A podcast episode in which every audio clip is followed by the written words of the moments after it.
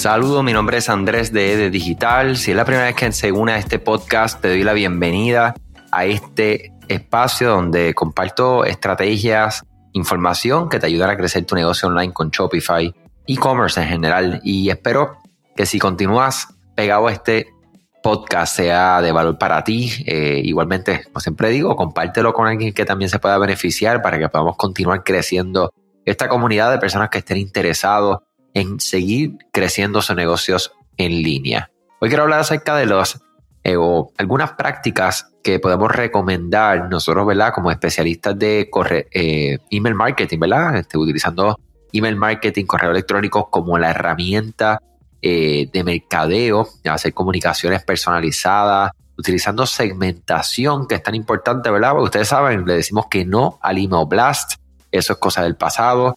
Eh, tenemos plataformas como Klaviyo, que es la plataforma que nosotros utilizamos, y muchas otras que existen que también te permiten de una manera u otra realizar segmentación de tu base de datos para que le estés enviando realmente a la persona que quiera recibir eh, y dependiendo lo que cómo esa persona interactúa o ha interactuado con ustedes es que ustedes les envían mensajes por este medio. Y mira, es bien importante que sepan que este subject line, ¿verdad? el asunto de, las, de los correos electrónicos es una de las partes más importantes, ¿verdad? Esa línea de asunto, si no capta inmediatamente la atención del lector, literalmente pues, el correo no se va a abrir y simplemente pues queda, queda enterrado entre miles de correos adicionales. Y eh, nosotros vamos a buscar la forma siempre de ser lo más atractivo sin caer en el famoso clickbait, ¿verdad? Que no es otra cosa que escribir algo ahí para que la gente le dé clic y después cuando llegan adentro, sea, algo falso, algo que realmente no es, no es, ¿verdad? Yo siempre digo, no dejemos o no prometamos nada que no vayamos a dar o cumplir. Eh, y ese clickbait, pues realmente ya eso es cosa como también del pasado, porque eso ocasiona un sinsabor eh, para el cliente o para la persona que está recibiendo esta comunicación. Eh, mira, una de las cosas que vemos mucho y nos preguntan es que si nosotros debemos de hacer estas líneas de asunto, estos subject lines en mayúsculas.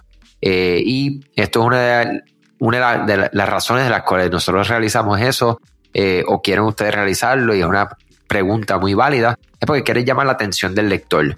Eh, en la vida real sabemos que gritarle a una persona pues no es tan bueno, ¿verdad? Y en un correo electrónico escribir en mayúsculas se traduce a ser ruidoso y posiblemente ignorado. Eh, según una investigación de la misma plataforma de Klaviyo, muestra que las campañas, las campañas que no utilizaron la capitalización eh, completamente en las líneas de asunto tuvieron mejor rendimiento a campañas que sí lo hicieron.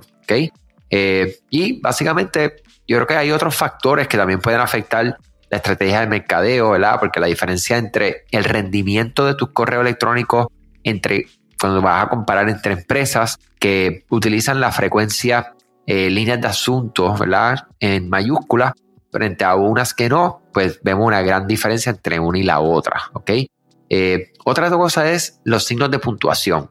A algunas personas les gusta enfatizar la urgencia de sus correos electrónicos utilizando signos de exclamación en su línea de asuntos. Pero dejarse llevar por los signos de puntuación puede hacer que las tasas de apertura también caigan. Eh, la, misma investigación de Klaviyo muestra que las campañas que utilizan la serie de signos de exclamación e interrogación consecutivos tuvieron un rendimiento peor que campañas que no lo hicieron. ¿okay? O sea que ahí está importantísimo. Y otro factor es cuán largo o cuán corto son las líneas de asunto, ¿verdad? La capacidad, capacidad de atención de las personas es muy corta, eso ya lo hemos dicho una y otra vez y continúa siendo aún más corto por lo que es buena idea mantener que tus líneas de asuntos sean breves y al grano, dado que las personas leen correo electrónico de sus dispositivos móviles, o sea que se puede cortar, es otro, otro detalle muy importante, y también, eh, según este mismo estudio de Klaviyo, demuestran que los correos electrónicos con líneas de asuntos más largos tienden a tener tasas de apertura más bajos, o sea, ser menos efectivos. Es importantísimo que, que, ¿verdad? que estas consideraciones que estoy compartiendo aquí. Claro, como siempre digo, no hay fórmula mágica eh, para hacer que las personas abran. No es que si no haces o si haces esto, tú vas a tener mejor porque tu audiencia y tú son únicos.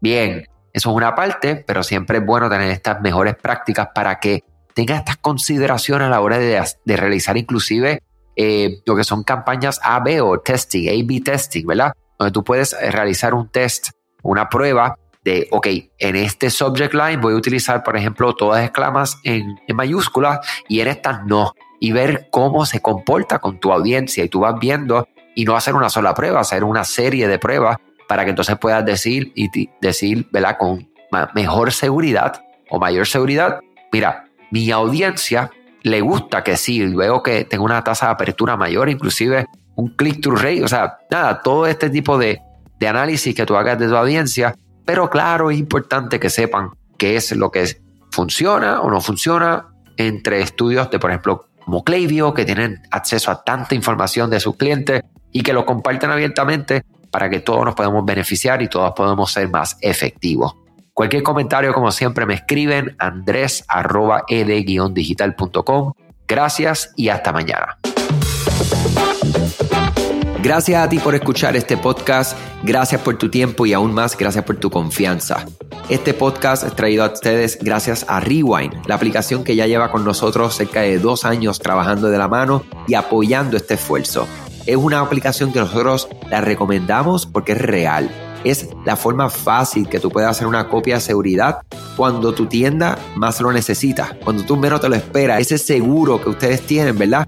Porque aunque ustedes no lo sepan, Shopify realiza copias de seguridad de todos sus datos, pero nosotros ni ustedes tenemos acceso a estas copias.